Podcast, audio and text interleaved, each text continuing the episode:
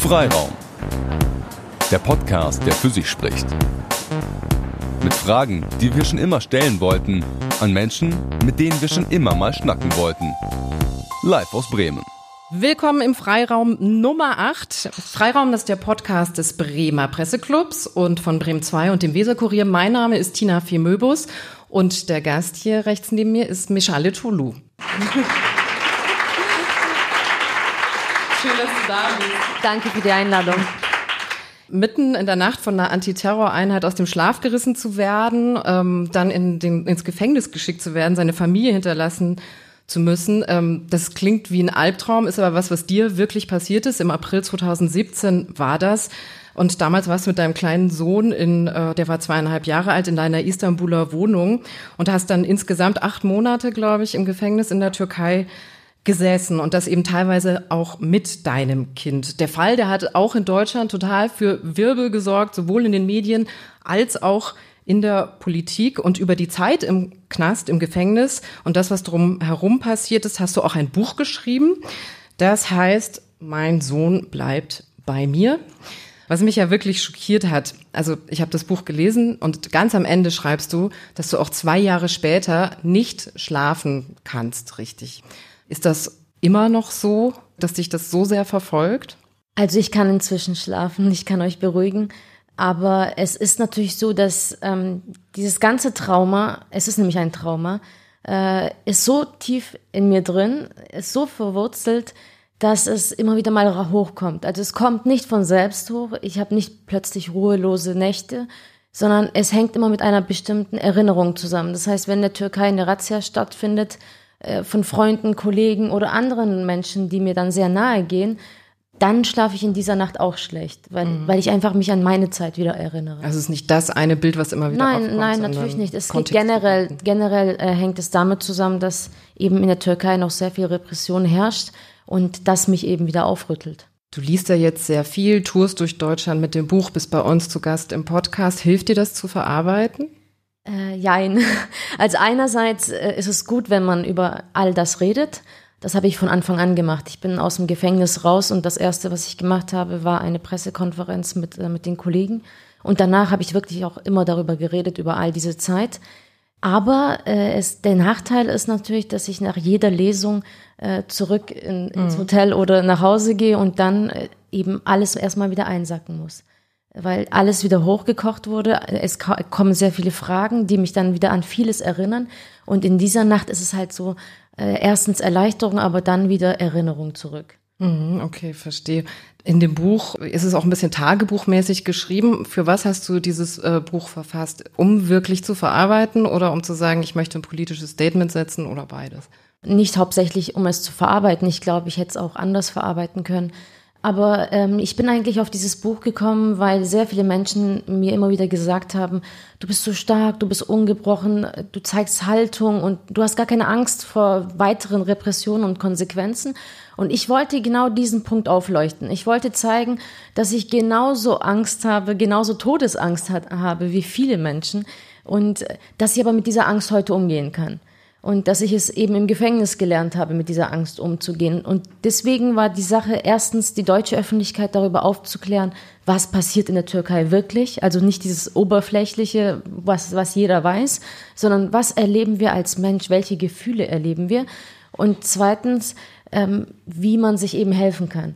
Wie man mhm. aus dieser Misere rauskommt, wie man aus diesen Ängsten rauskommt und diese Ängste in Stärken verwandeln kann. Und ich habe ja sehr viel Unterstützung bekommen, eine große, enorme Solidarität aus Deutschland und das muss eben auch gebührt werden und das wollte ich auch in diesem Buch auch nochmal zum Ausdruck bringen.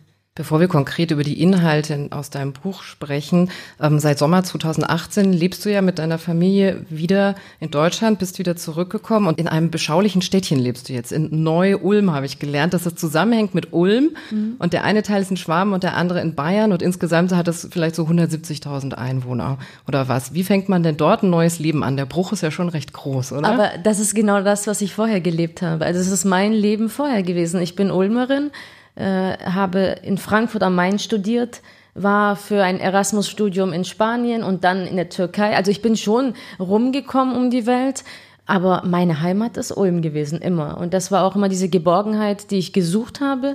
Und äh, ich habe mich sehr wohl gefühlt eigentlich in Istanbul, muss ich sagen. Ich liebe eigentlich Istanbul sehr. Äh, diese schlechte Erfahrung trenne ich natürlich auch von allem. Aber ähm, das, was mich immer so zurückgezogen hat, war schon diese Geborgenheit und Sicherheit in Ulm. Vor allem nachdem ich ein Kind bekommen habe, habe ich gesagt, also mein Mo Sohn muss wirklich in einer Kleinstadt aufwachsen und nicht in einer Millionenmetropole. Deswegen war für mich immer klar, ich fahre zurück nach Neu-Ulm. Ich komme auch aus so einem ganz kleinen bayerischen Kaff mit 300 Einwohnern. Also ich kann das gut nachvollziehen, dass Eltern sagen, es ist ganz schön, wenn die Leute da behütet aufwachsen, die eigenen ist, ja. Kinder und so. Aber ähm, ich habe immer den Eindruck, da geht auch die Weltpolitik an den Menschen oft vorbei. Wirst du noch oft angesprochen? Äh, ja, ja, also eher auch und ähm, weil die Menschen wissen, dass ich dort lebe und wenn sie mich sehen, dann äh, empfangen sie mich sehr herzlich oder reden auch gleich darüber. Aber ich glaube, es ist ein ähm, Vorurteil zu sagen, dass kleine Städte eben nicht irgendwie teilhaben oder es an ihnen vorbeigeht. Ich denke schon, dass ähm, dass es halt einfach konzentrierter ist. So kann man es ausdrücken. In kleinen Städten ist die Politik konzentrierter. Und ähm, aber ich, immer wenn ich es brauche, kann ich ja raus aus Ulm. Ist ja nicht so, dass ich dort äh, immer bleiben muss. Ich komme ja viel auch in Deutschland rum, sehe auch die große Politik und die große Welt, aber dann kann ich mich natürlich sehr ruhig wieder zurückziehen. Okay. Gehen wir mal in der Geschichte zurück. Also konkret gucken wir uns doch mal genauer an, was da passiert ist an diesem äh, 30. April 2017. Also du warst in deiner Istanbuler Wohnung und du warst hin und wieder in der Türkei, um da zu arbeiten für eine Nachrichtenagentur als Übersetzerin und als Journalistin. Und wie oft warst du da in der Türkei eigentlich? Ich war mehrere Monate, aber es war nicht so, dass es mein Hauptwohnsitz war, sondern ich bin immer wieder hingereist und immer wenn ich dort war, war ich mehrere Monate am Stück in der Türkei. Äh, meine Schwiegereltern haben eine Wohnung in Istanbul, äh, die wir dann immer äh, bewohnt haben mit meinem Mann. Mein Mann haben sie genau drei Wochen vor dieser Nacht festgenommen, weil er ähm, in einer politischen Partei, Oppositionspartei, tätig war. Und ähm, drei Wochen später kam es eben zu meiner Razzia. Wir wollen im Podcast auch immer hin und wieder was aus deinem Buch hören und dein Buch startet eben auch mit der Razzia, mit diesem 30. April 2017 und ähm, vielleicht magst du genau diese konkrete Situation vorlesen, wo eben dann auch die Antiterror-Einheit mhm. bei dir an der naja, Tür klopft, ist ein bisschen euphemistisch, aber mhm, ja. an der Tür steht. Gut, hm. dann fange ich an. Seit sie meinen Mann vor drei Wochen verhaftet hatten, schlief ich schlecht. Auch in dieser Nacht stand ich gegen drei Uhr auf und lief ruhelos durch unsere Istanbuler Wohnung. Irgendwann legte ich mich dann doch wieder neben unseren kleinen Sohn Serkan und mir fielen die Augen zu. Ich weiß nicht, wie lange ich geschlafen hatte, höchstens ein oder zwei Stunden. Plötzlich schreckte ich hoch. Vom Hausflur drang Lärm und laute Stimmen zu mir, Tritte und dumpfe Schläge. Als wollte jemand unsere Tür aufbrechen. Jetzt hörte ich Männerstimmen brüllen. Polizei, mach die Tür auf, mach auf. Ich sprang aus dem Bett, lief in den Flur und rief, ich mach ja auf, schreien Sie nicht so, es ist ein kleines Kind in dieser Wohnung. Dann schob ich den Riegel zurück. Im selben Moment krachte die Tür auf. Ich sprang unwillkürlich zur Seite, um nicht verletzt zu werden. Dunkel gekleidete Männer mit schwarzen Masken vor dem Gesicht schoben sich in den Flur. Zwei richteten ihre Maschinengewehre auf mich. Die Ziellampen an ihren Gewehren blendeten in der Dunkelheit meine Augen. Ich erkannte nur die Waffen. Sie drückten mich zu Boden und einer setzte mir sein Knie in den Rücken, um mich zu fixieren. Noch bevor ich etwas sagen konnte, drängten mehrere Männer mit hochgerissenen Maschinengewehren in unsere Schlafzimmer. Ich hörte Serkans Hilferufe. Sein Schreien, sein Weinten waren so voller Angst und Panik, wie ich es zuvor nie gehört hatte. Er war nicht nur brutal aus dem Schlaf gerissen worden, er war völlig allein und um ihn herum standen furchteinflößende, maskierte Männer mit Gewehren. Lassen Sie mich zu meinem Sohn, Sie hören doch, welche Angst er hat. Ich bin alleine mit ihm, es ist sonst niemand da, rief ich. Wo ist denn dein Ehemann? erhielt ich höhnisch zur Antwort. Wütend schrie ich. Ihr habt ihn doch festgenommen, was wollt ihr denn noch? Statt einer Antwort schlug ein Maskierter meinen Kopf auf den Boden. Dann knurrte er. Schrei uns nicht an, hast du verstanden? Schrei uns niemals an. Sein Kumpan drückte sein Knie noch fester in meinen Rücken. In diesem Moment rannte Serkan aus dem Zimmer auf den Flur. Schluchzend stürzte er direkt auf mich zu. Er zitterte am ganzen Leib, versuchte zu sprechen, aber brachte keinen Ton heraus. Er weinte nur, als er sich zu mir hinunterbeugte. Die Maskierten hatten unterdessen die Wohnung offensichtlich so weit inspiziert, dass sie wussten, mein Sohn und ich waren die einzigen Anwesenden. Der Vermummte auf meinem Rücken ließ los, und ich konnte Serkan in die Arme schließen. Unaufhörlich flossen seine Tränen. Er konnte sich auch in einen Arm nicht mehr beruhigen. Die Sondereinheit der Antiterrorabteilung, die ich an der Schrift auf ihren Westen als TEM, Kampf gegen den Terror, identifizierte, begann nun mit einer systematischen Durchsuchung unserer Wohnung. Ich nenne eigentlich ähm, das auch nicht Razzia. Absichtlich nicht. Ähm, in meinem Buch heißt dieser Kapitel nämlich Überfall. Ähm, ja, weil ich habe nie einen Durchsuchungsbefehl gesehen. Ich habe auch nie einen Haftbefehl gesehen. Ich durfte keine Anwälte kontaktieren und die Familie auch nicht. Mhm. Und das sah alles nach einem Überfall aus, ähm, ja, geleitet von Wut und Zorn. Und ähm, ich war mir in dieser Nacht auch nicht sicher, ob es wirklich eine Razzia ist, ob ich jetzt nicht ähm, verschleppt werde, am Waldrand rausgeschmissen werde oder ob ich wirklich an einem, in einem Polizeipräsidium ankomme. Mhm. Weil in der Türkei ist es nicht so selbstverständlich, dass alles registriert wird. Meistens werden so gewalttätige Überfälle ja irgendwie unter den Teppich gekehrt und das war auch meine äh, große Angst, dass sie mich vielleicht irgendwie vergewaltigen, ja, vergewaltigen, hm. äh, mir Gewalt antun, irgendwo am Waldrand rausschmeißen, ist ja nicht irgendwie unüblich für die türkische Polizei. Hm. Das sind ein paar Minuten, die dein ganzes Leben verändert haben und du hast schon angedeutet, ähm, dass du irgendwie vielleicht auch gedacht hast, es ist keine Razzia, es ist ein Überfall. Wie erwartbar war das für dich, dass ähm, eine Antiterroreinheit auch zu dir kommt, gerade weil du auch gesagt hast, dass dein Mann schon im Gefängnis saß? Also generell ist es natürlich so, dass jeder, der in der Türkei journalistisch tätig ist oder auch generell oppositionell, muss eigentlich ähm, ja solche Angriffe und solche Überfälle erwarten. Ich selbst äh, habe schon eine Hausdurchsuchung zumindest erwartet, weil mein Mann ja inhaftiert wurde, aber unsere Wohnung nie durchsucht wurde. Also ich ging davon aus, dass sie vielleicht irgendwann auch tagsüber mal kommen und sagen, ja, also der Mann ist inhaftiert, aber wir haben ja eigentlich gar nicht die Wohnung durchsucht und vielleicht suchen die ja irgendwas. Deswegen habe ich schon erwartet, dass sie irgendwann kommen könnten. Äh, mein Vater war ja auch zeitweilig bei mir in der Wohnung deswegen, weil ich nicht alleine sein wollte. Aber gerade war mein Vater für ein paar Tage weggefahren und ähm, dann kamen sie. Äh, und ich habe erst auf dem Boden, nachdem sie mich eben runtergedrückt haben an die Fliesen, äh, haben sie nach meinem Namen gefragt und dann haben sie gesagt über übers Walkie-Talkie, also dem Chef haben sie ausgerichtet, wir haben die Verdächtige gefasst und das ja und das hm. war der Moment, wo ich dachte, okay, alles, also pff, schlechter Actionfilm und jetzt bist du auch noch ähm, Hauptdarsteller. Und dann landetest du in der Untersuchungshaft, also plötzlich in einem Gefängnis. Kannst du dich an die erste Nacht da erinnern? Ja, es war eine schreckliche Nacht, weil ähm, ich war sieben Tage in Polizeihaft ähm, und die Polizeihaft ist nicht besonders ähm, ja, angenehm, muss man sagen, weil wir befanden uns in einem Ausnahmezustand. Und in der Türkei ist äh, sowieso schon äh, alles, was sich um die staatliche Gewalt dreht, äh, sehr kritisch zu betrachten. Und im Ausnahmezustand äh, ist es einfach Gesetzlose. Dass der, die Macht der Gesetzlosen herrscht und man muss wirklich schauen, dass man da irgendwie durchkommt.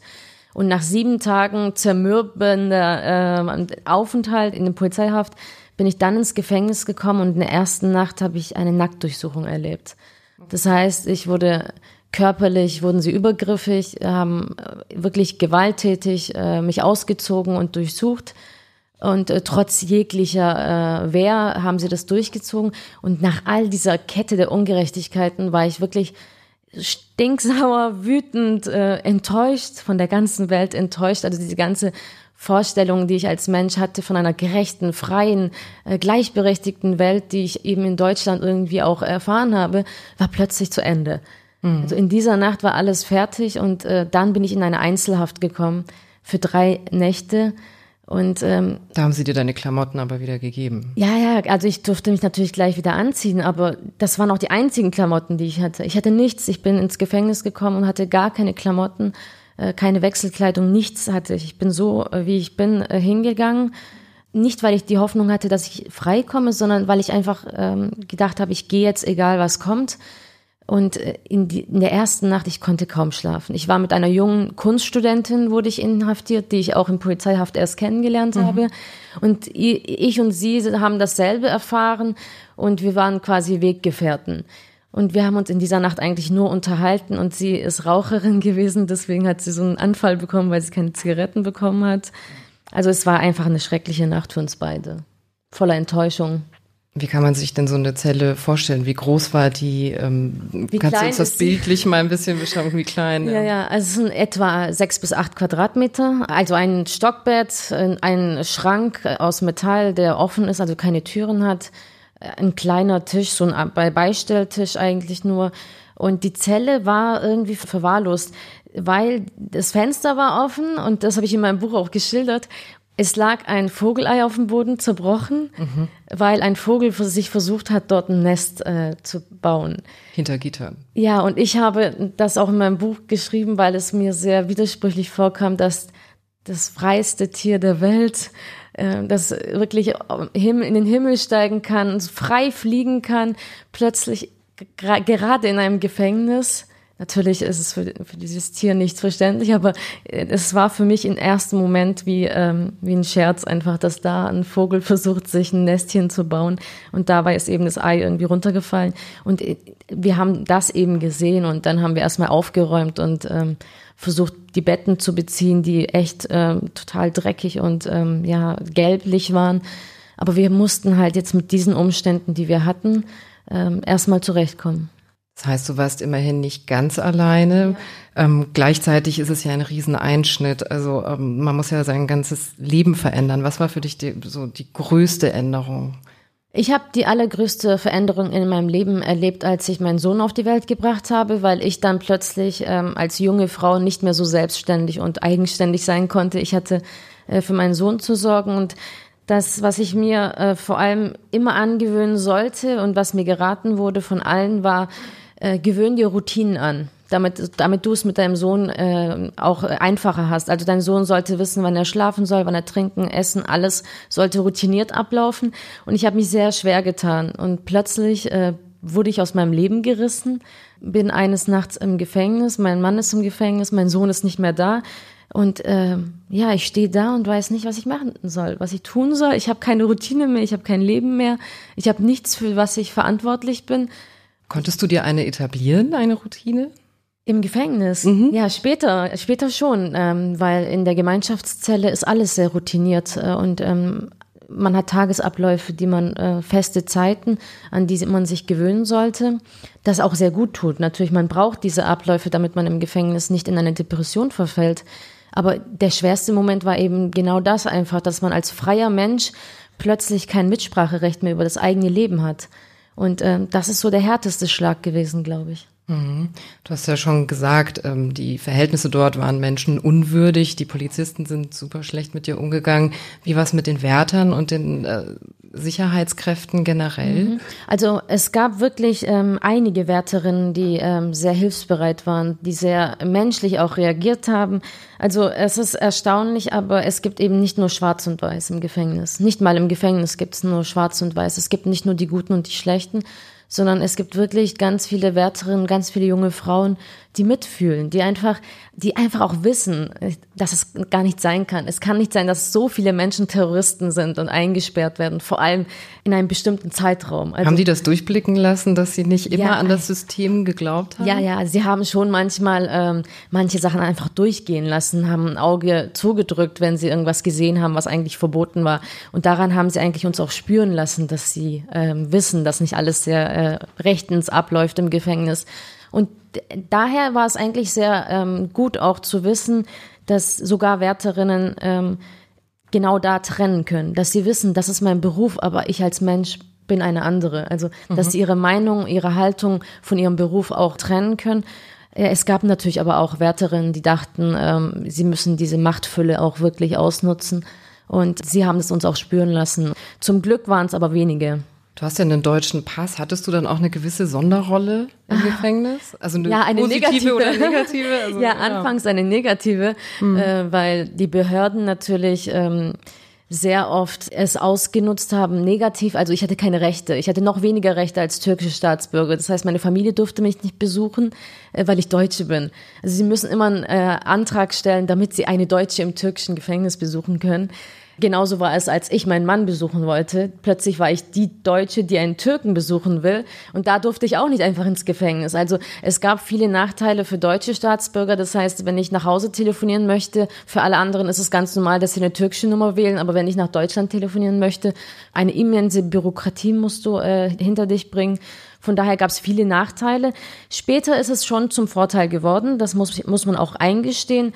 Weil ich natürlich Besuch dann bekommen habe von den deutschen Behörden. Das heißt, das Konsulat ist gekommen, der deutsche Botschafter Martin Erdmann ist gekommen und als die Leitung eben gesehen hat, aha, jetzt kümmert sich ein Staat um, äh, um diese Person, sind sie natürlich netter geworden und äh, ich habe zumindest versucht, äh, diesen Vorteil für, für die ganze Zelle auszunutzen. Also manche Sachen, die nie gelaufen sind ähm, im Gefängnis, wie dass unsere Briefe uns sehr spät ausgehändigt wurden oder dass medizinische Versorgung einfach nicht vorhanden war. Solche Forderungen habe ich dann auch wirklich an, an den Botschafter weitergeleitet und an, an, die, an die konsularischen Mitarbeiter.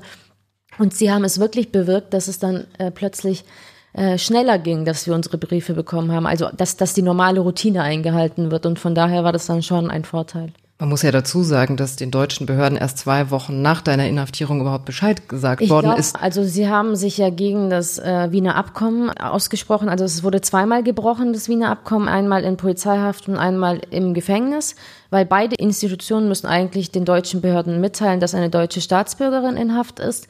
Also meine Familie hat natürlich sofort die Behörden informiert, aber äh, sie kon konnten es nicht bestätigen, weil sie mich nicht gesehen haben. Mhm. Und die türkische Seite eben nicht bestätigt hat, dass ich deutsche, als deutsche Staatsbürgerin dort bin. Wird man da auch sauer auf die deutsche Seite? Also ich meine, wenn deine Familie dahin geht und sagt, die ist gerade festgenommen worden und es passiert trotzdem nichts, nein, das nein, ist doch äh, super nervig. Also. Ja, klar, aber ich habe das ja dann später auch mitbekommen, warum. Also sie haben natürlich sofort einen Antrag gestellt, um mich zu besuchen. Sie wollten direkt, nachdem sie es erfahren haben, mich besuchen besuchen kommen.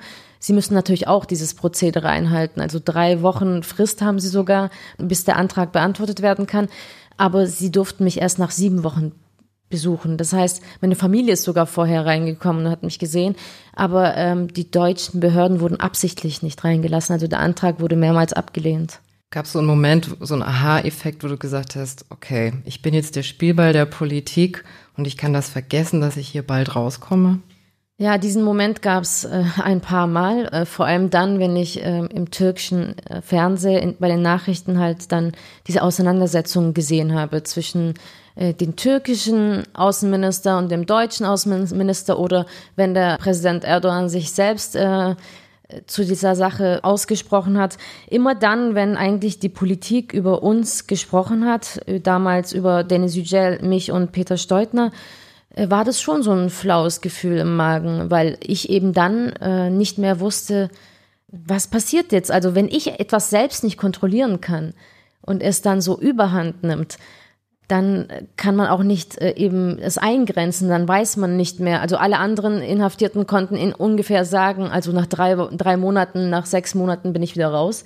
Aber ich konnte das gar nicht mehr irgendwie einschätzen, weil ähm, umso brenzlicher diese Situation wird, ähm, desto länger kannst du da bleiben und vielleicht auch ähm, für immer. Und da ist natürlich schon sehr viel ähm, Risiko drin gewesen in dieser Sache. Und ich habe natürlich äh, auch große Angst gehabt, dass, dass wir zum Spiel, zu Spielbällen werden.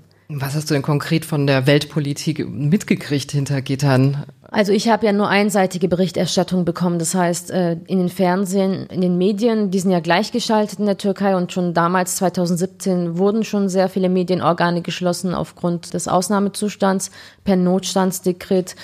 Daher waren alle Fernsehsender äh, regierungstreu und haben einseitig berichtet. Die einzige Alternative, die wir hatten, waren äh, einige wenige Zeitungen oppositioneller äh, Journalisten und äh, Mediengruppen, aber es war wirklich wenig und äh, es wurde nicht immer ausgehändigt.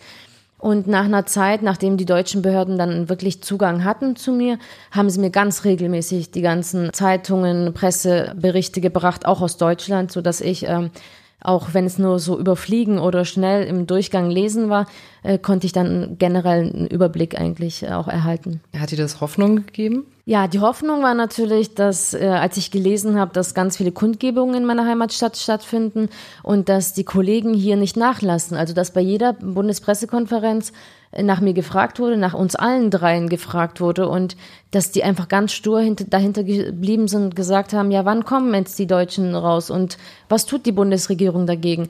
Und äh, das hat mir Hoffnung gegeben. Es, es hat mir Hoffnung gegeben, dass, dass wir nicht in Ver Vergessenheit geraten und dass plötzlich sich in einer Kleinstadt, so wie du es vorhin genannt hast, ähm, Entschuldigung. Die, nein, kein Problem, ich, bin, ich komme damit gut zurecht, aber dass die Menschen dann plötzlich aus dieser Kleinstadt eben so eine große große Solidaritätswelle erschaffen haben, äh, dass einfach ein ganz großer äh, öffentlicher Druck entstanden ist auf die Bundesregierung. Und das hat mir sehr, sehr große Hoffnung gegeben, weil ich dann eben auch die Kraft gefunden habe, selbst zu kämpfen.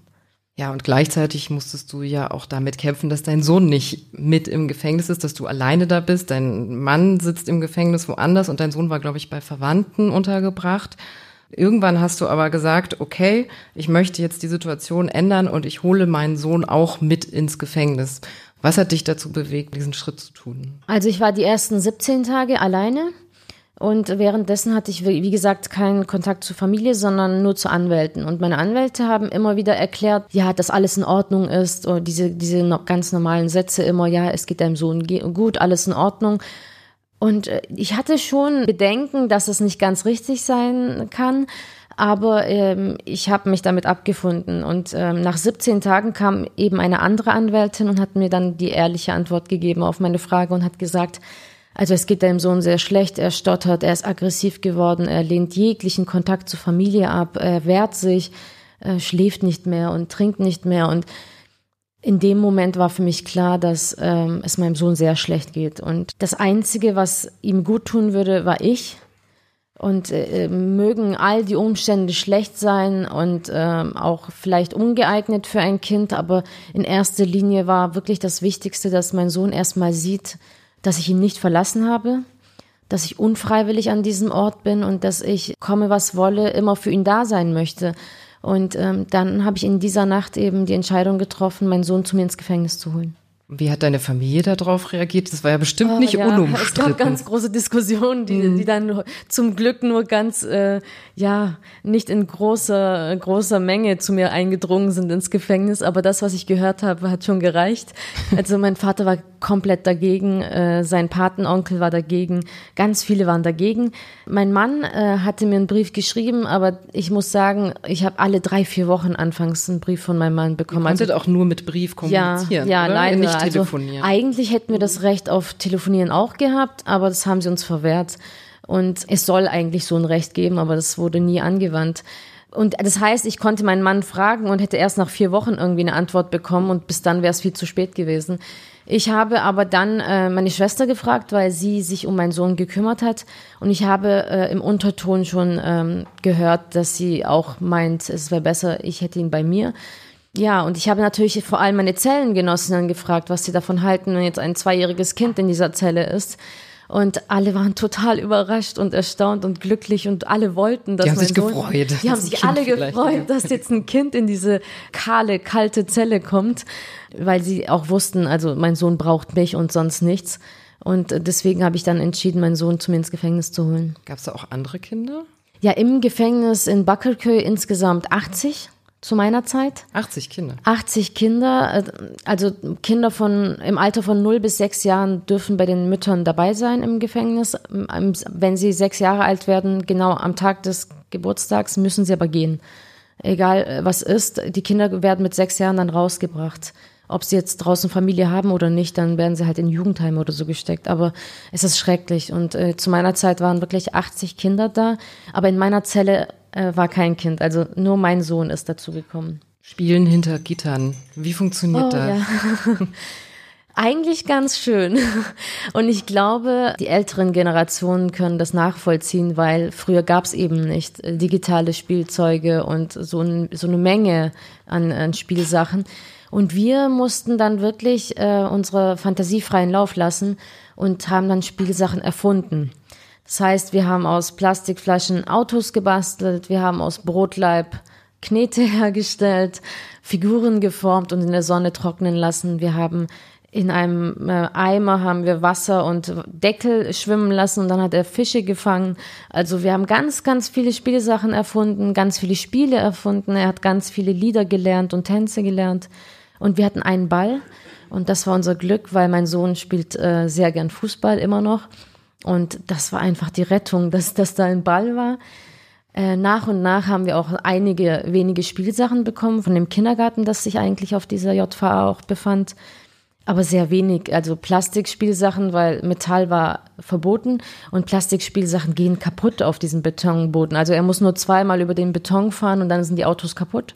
Und es ging bei meinem Sohn ganz schnell. Äh, von daher, aber ich muss sagen, ähm, es ist natürlich sehr schwer für mich gewesen, überhaupt Kinder in diesem Gefängnis zu sehen. Ich habe das auch in meinem Buch beschrieben. Die erste Begegnung überhaupt war mit Kindern. Ich habe gesehen, wie die Kinder äh, so einen Zug gemacht haben äh, und dieses Lied Tut, Tut, Tut, die Eisenbahn, das wir so kennen, gespielt haben, quasi um, ins, um in den Kindergarten zu laufen, das sich auf diesem Campus befand. Und die sind in ihre Zelle gelaufen. Und ich, das, ich fand das schrecklich. Ich fand das schrecklich, dass, dass so ein Leben hinter Gittern stattfinden muss.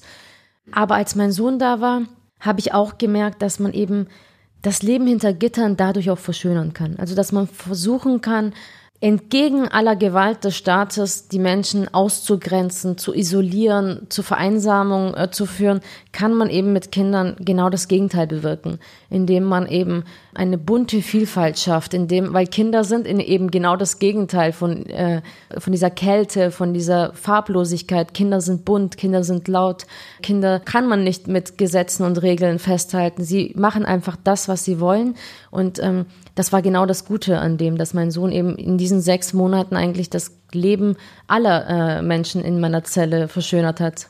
Was ich sehr eindringlich fand, war eine Sache, die du im Buch beschrieben hast, nämlich äh, dein Sohn kommt ins Gefängnis und eine der ersten Fragen ist, Mama, ist das jetzt dein Arbeitsplatz? Mhm.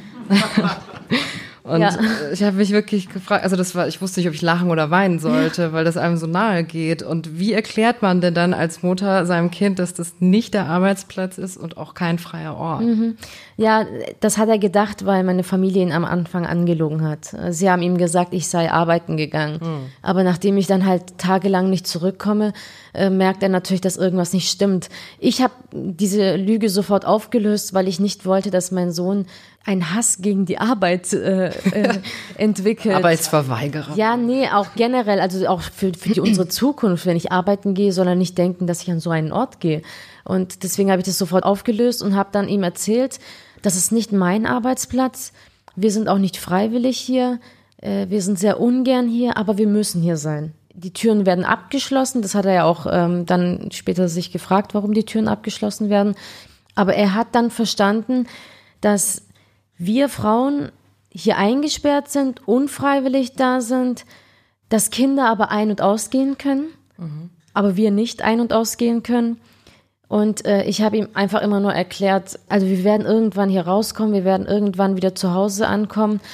Äh, es ist eine Zeit, die wir durchmachen, aber du solltest nur wissen, wir sind nicht freiwillig hier. Er war irgendwann auch nicht mehr ganz freiwillig da. Er hat mhm. gesagt, ich möchte aus dem Gefängnis wieder weg. Nach wie vielen Wochen oder Monaten war das? Ja, nach fünfeinhalb Monaten etwa äh, hat er dann gesagt, dass er raus möchte. Mhm, okay, und da hast du auch eine Passage. Ja, genau.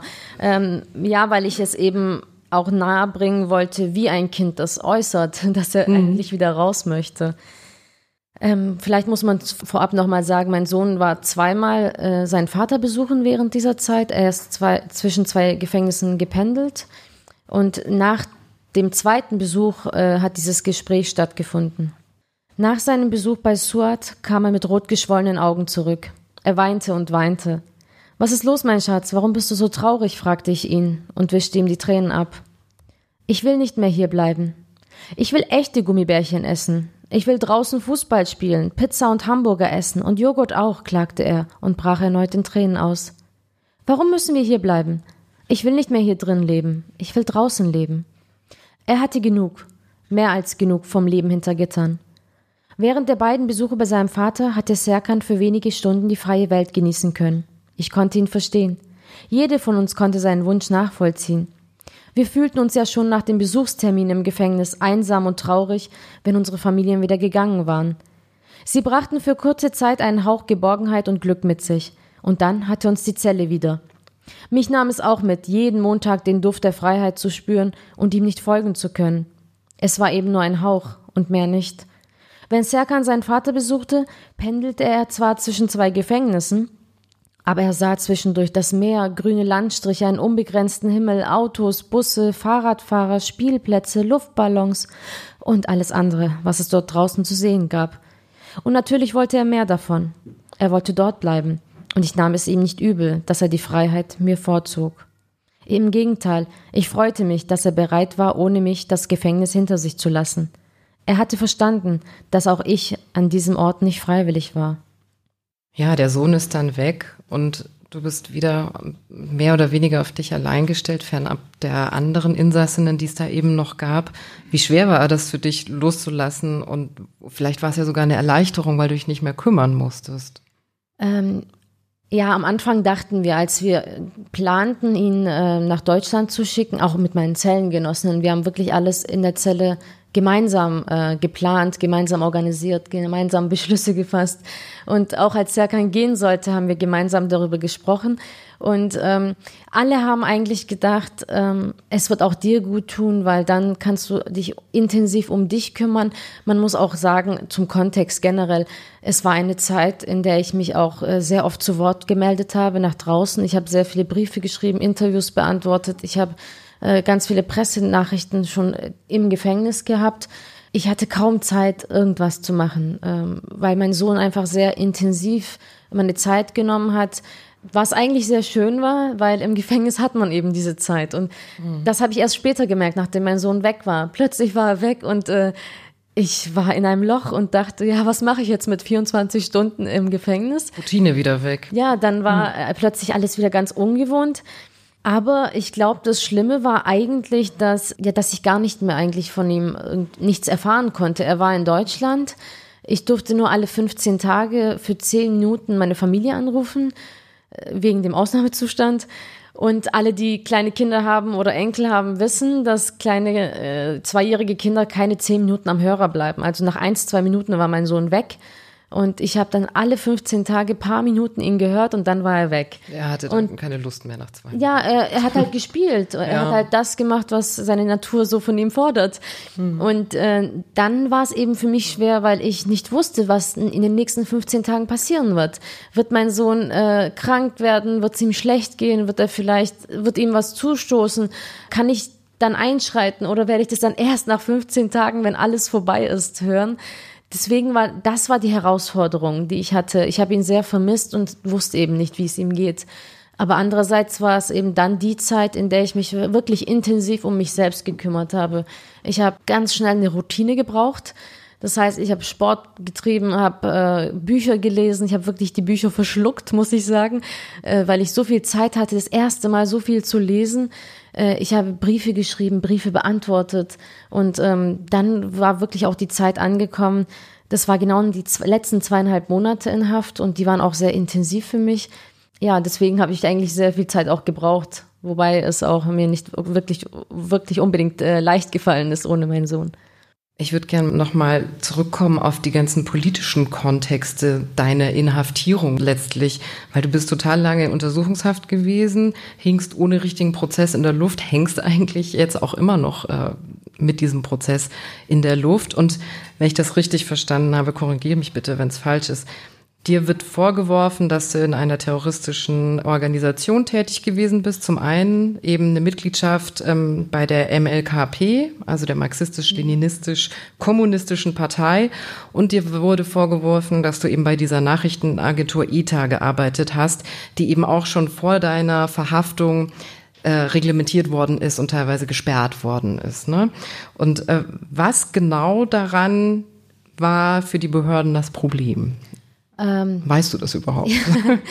also so stand es auch gar nicht an, anfangs gar nicht in meiner Akte. In meiner Akte, also in der Razzia-Nacht haben sie mir ja eigentlich kaum was gesagt. Aber es stand fest, dass es nur Terrorpropaganda war. Das habe ich ja gesehen dann äh, im Nachhinein. Nach sieben Tagen durfte ich ja die Akte sehen und dann stand aber erst nur Terrorpropaganda. Äh, in Polizeihaft haben sie mir zweimal Kooperation angeboten, die Polizisten. Als ich das äh, beides mal abgelehnt habe, stand dann plötzlich in meiner Akte auch noch Mitgliedschaft in einer Terrororganisation. Also Terrorpropaganda plus Mitgliedschaft in einer Terrororganisation. Und welche Propaganda? Heute. Ja, also diese Veranstaltungen und genau darauf können wir hinkommen. Äh, in meiner Akte sind eigentlich nur ähm, vier Veranstaltungen, die ich besucht habe die alle äh, rechtlich mit Genehmigung stattgefunden haben in Istanbul. Also das heißt, wenn sie auch an dem Tag da vorbeigezogen wären und diese Demo gesehen hätten oder diese äh, Presseerklärung stehen geblieben wären, hätte es auch sie treffen können. Ich war äh, nicht nur journalistisch auf diesen Demonstrationen oder Veranstaltungen, ich war auch als Frau äh, bei manchen selbst privat dabei. Aber das Witzige ist ja, dass diese von der Polizei begleiteten Veranstaltungen plötzlich äh, jetzt nach, danach, nach vier Jahren kriminalisiert werden. Also dass das dann äh, terroristische Veranstaltungen sein gewesen sollen.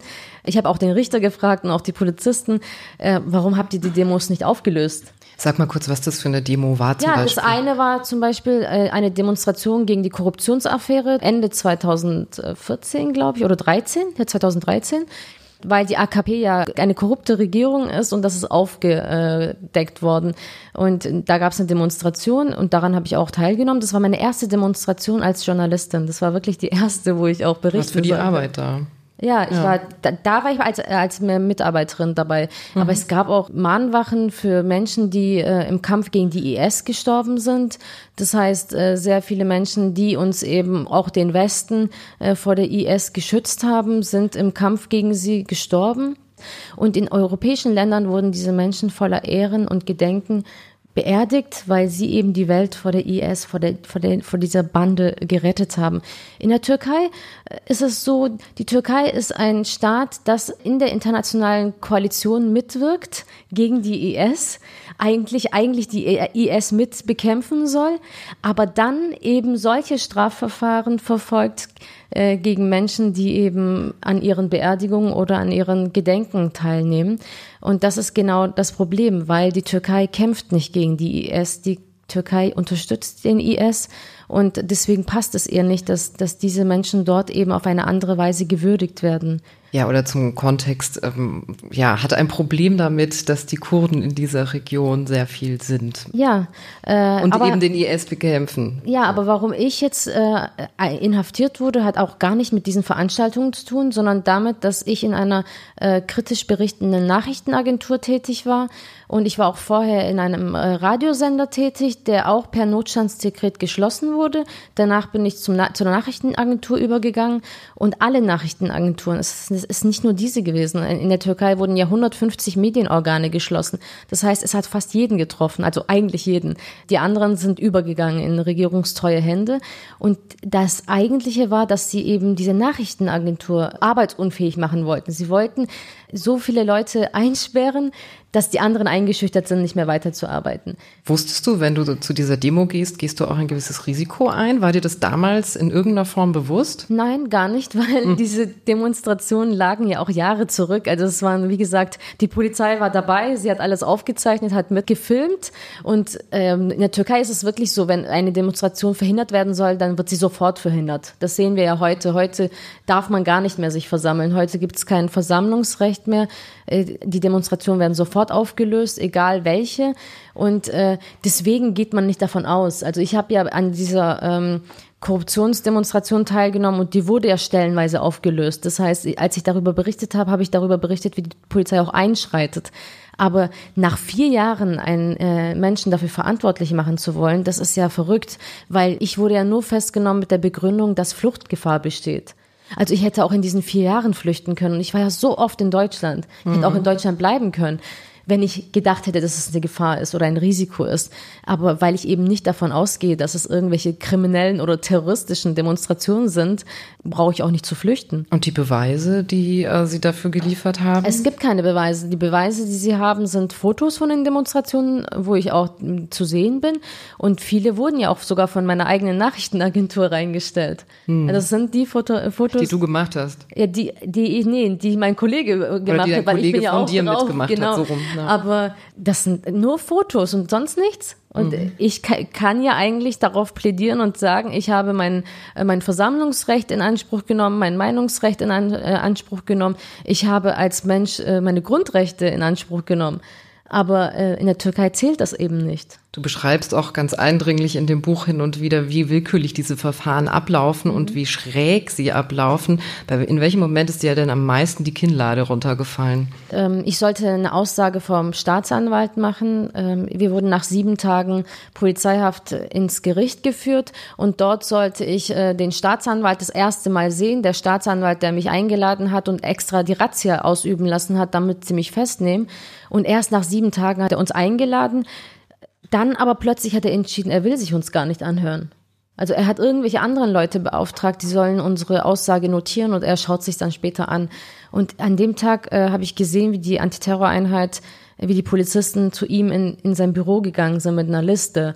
Also sie hatten so eine Akte und mit der sind sie reingelaufen und sie sind auch später äh, zum Untersuchungsrichter reingelaufen. Also die gehen da ein und aus, wie sie wollen.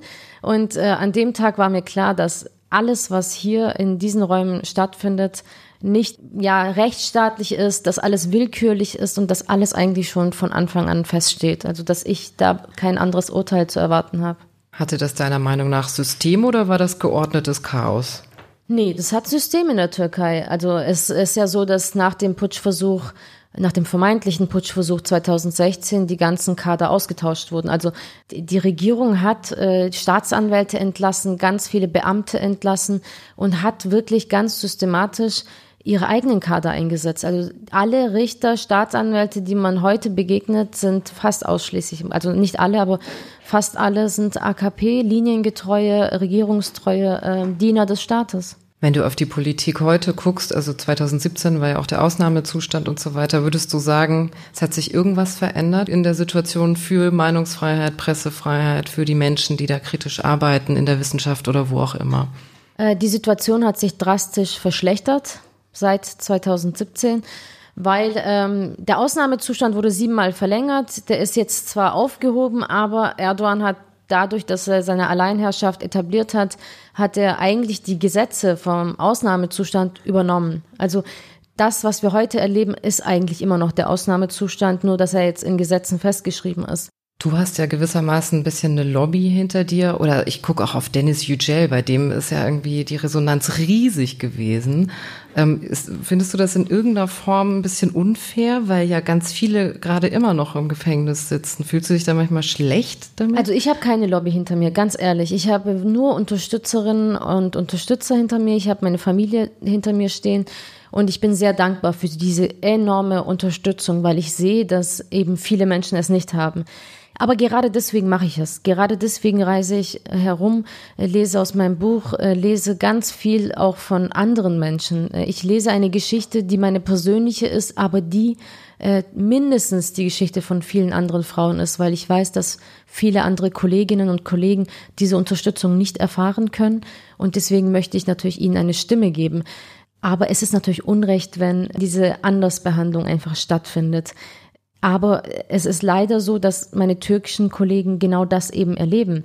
Äh, dass, dass ich eine Unterstützung aus Deutschland erfahre, aus meiner Heimat, aber sie in ihrer Heimat äh, genau das Gegenteil erleben.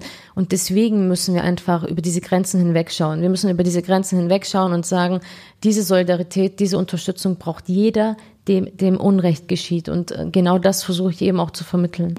Du hast ganz viel erzählt von Hoffnung, du hast ganz viel erzählt von Solidarität ähm, und Freundschaften. Hast du denn eigentlich die vielen Briefe, die du bekommen hast, auch aufgehoben? Ja, also ich habe versucht, alle mitzubringen. Das Einzige, was ich aus dem Gefängnis rausgebracht habe, waren ähm, meine Briefe. Also ich habe alles mhm. wirklich dort gelassen. Ähm, meine Klamotten und sonst, was sich alles auch angesammelt hat in den letzten, in den acht Monaten. Ich habe eigentlich nur meine Post mitgenommen, weil ähm, das mir sehr wichtig war. Das sind alles äh, Zeitzeugen quasi. Und ähm, es gab aber natürlich sehr viele Postkarten, die ich nicht mehr mitnehmen konnte, weil meine Zellengenossinnen sie genommen haben. Sie okay. fanden es wunderschön, diese ganzen bunten Postkarten, und jeder hat sich die in die ähm, Zellen gehängt, so dass ich einfach ähm, auch viele dagelassen habe. Aber ich habe dennoch über äh, 1000 Postkarten und ganz viele Briefe mitgenommen. Und die kamen ja nicht nur aus Deutschland. Äh, nicht nur, aber überwiegend. Was war das weiteste Land, aus dem du eine äh, Postkarte bekommen Korea. hast? Aus Korea. Okay. Ja, aber es waren auch Deutsche, die mir aus Japan und Korea auch geschrieben haben. Dann aus Spanien, Frankreich, aus Portugal, aber hauptsächlich aus Deutschland. Jetzt hast du ähm, dir ein neues Leben oder ein altes neues Leben mhm. wieder aufgebaut in Neu-Ulm und du arbeitest bei der Schwäbischen Zeitung, da hast du ein Volontariat angefangen. War das schon immer dein Ziel, ähm, ein Volo mal zu machen oder kam das so jetzt im ähm, Nachgang an das, was du erlebt hast? Also hintergründig müsste man wissen, ich habe Lehramt studiert. Äh, ja, Span eben. Ja. ja, Spanisch und Philosophie. Also ich habe gar nicht Journalismus studiert, sondern ich habe es in der Praxis mir angeeignet. Und deswegen war schon das Bedürfnis, nachdem ich zurück bin nach äh, Deutschland, dass ich einfach auch manche ähm, ja tiefgreifende Sachen mir aneignen sollte. Äh, vor allem, weil ich bisher eben nur äh, geschrieben habe. Also ich äh, kenne mich äh, mit der digitalen Welt nicht so gut aus. Ich äh, war nie beim Fernseher tätig, beim Radio war ich wirklich nur im Hintergrund. Und jetzt habe ich eben die Möglichkeit, bei der Schwäbischen Zeitung ein crossmediales Volontariat zu machen. Das heißt, all diese Fertigkeiten mit einem Volontariat zu lernen. Und ich glaube, der Mensch lernt eben nie aus. Ähm, es gibt sehr viele Journalisten, die seit 20 Jahren arbeiten und dann plötzlich sich umdrehen und sagen, ja, eigentlich kann ich das auch nicht. Das sind ja schön die Schützenfeste und die Jahrmarktsfeierlichkeiten mit inbegriffen. Das, das ist doch Lokaljournalismus ist, par excellence wahrscheinlich. Das, ich muss immer den Lokaljournalismus verteidigen, weil alle denken. Ich war mal bei Oberpfalz TV, ich alle, kenne das. Alle denken, Fall. man äh, berichtet nur über Vereine und äh, Kaninchen Bienenzüchter und so.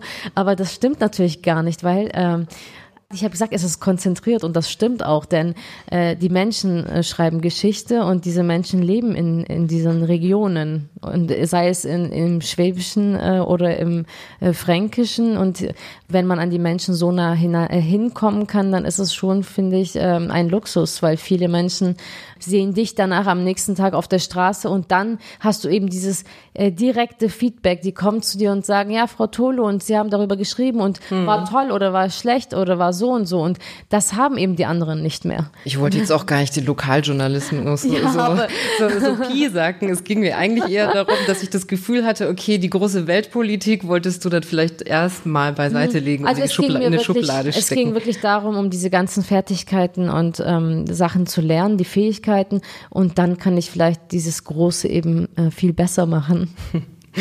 Das klingt erstmal so nach Happy End. Oh, Michale Tolo ist wieder zu Hause, aber wer denkt, der Albtraum ist vorbei, der irrt. Ähm, dein Prozess, der läuft nämlich immer noch. Ähm, beziehungsweise er läuft eigentlich nicht. Ich habe ein bisschen den Überblick verloren. Also mhm. es werden immer wieder Verhandlungstage verschoben und so weiter.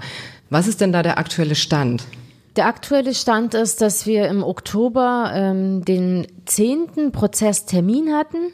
Ähm, es, viele verstehen es nicht. Die denken, ich habe mehrere Verfahren am Hals, weil es ja ständig vertagt wird. Und nein, es ist ein Verfahren, der ständig äh, vertagt wird.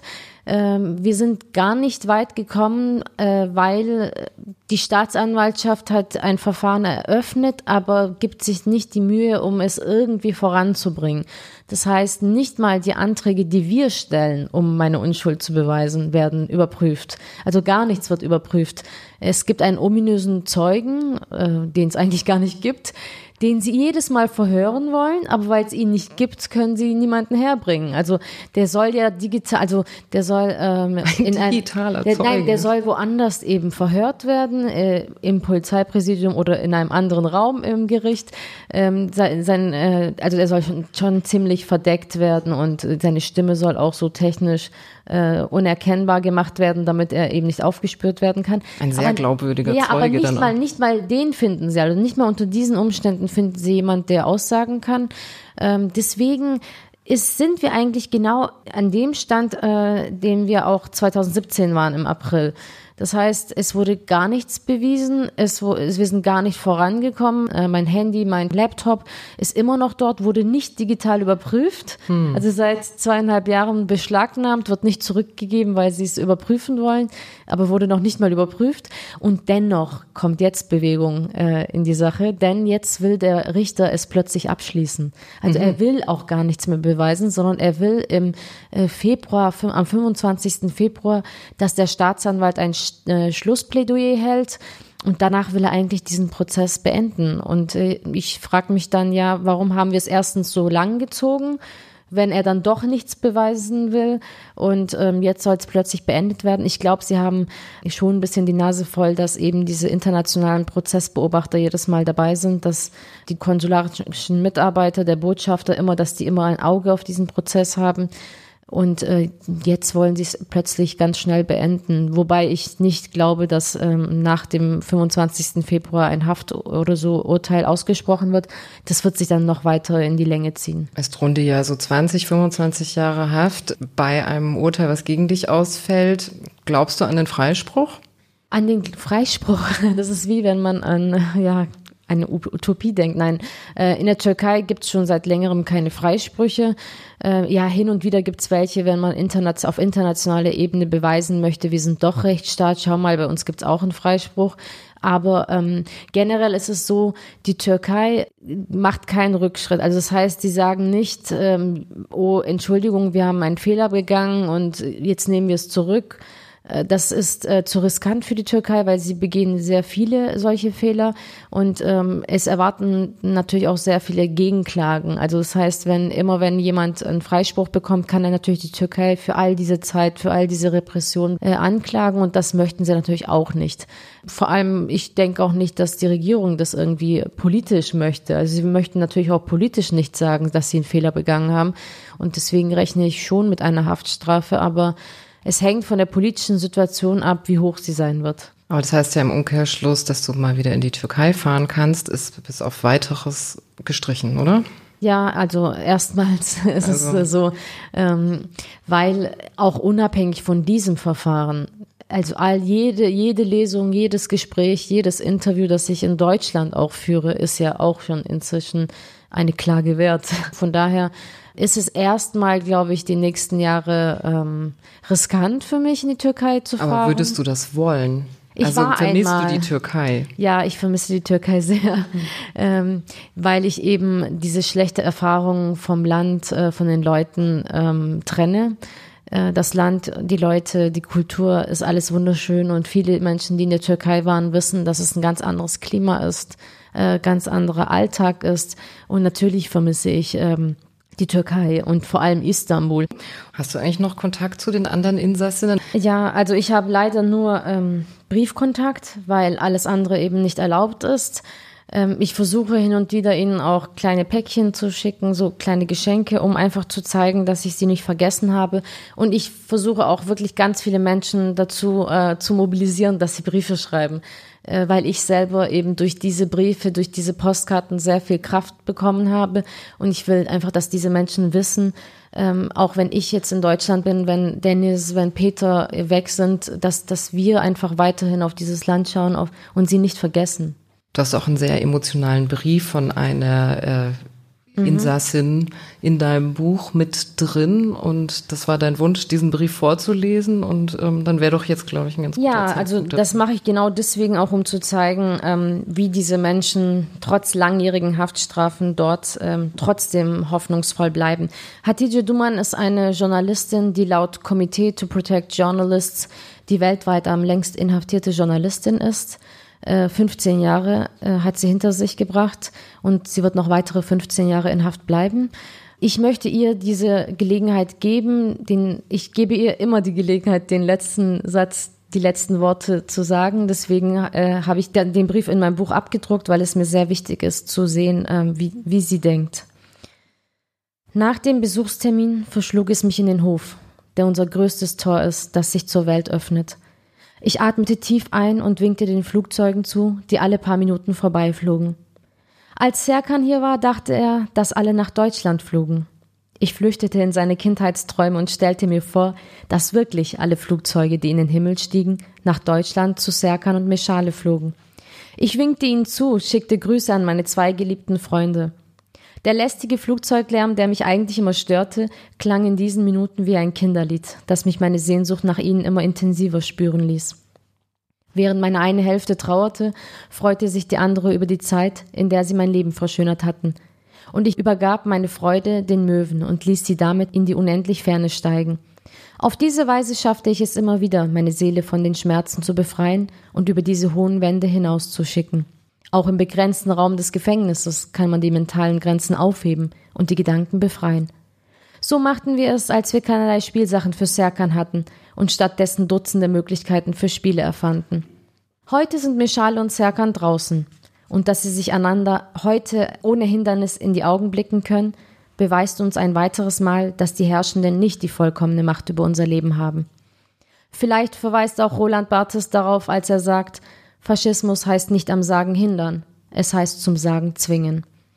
Ich bin als inhaftierte Journalistin schon seit 15 Jahren hinter Gittern und werde noch weitere 15 Jahre hier bleiben.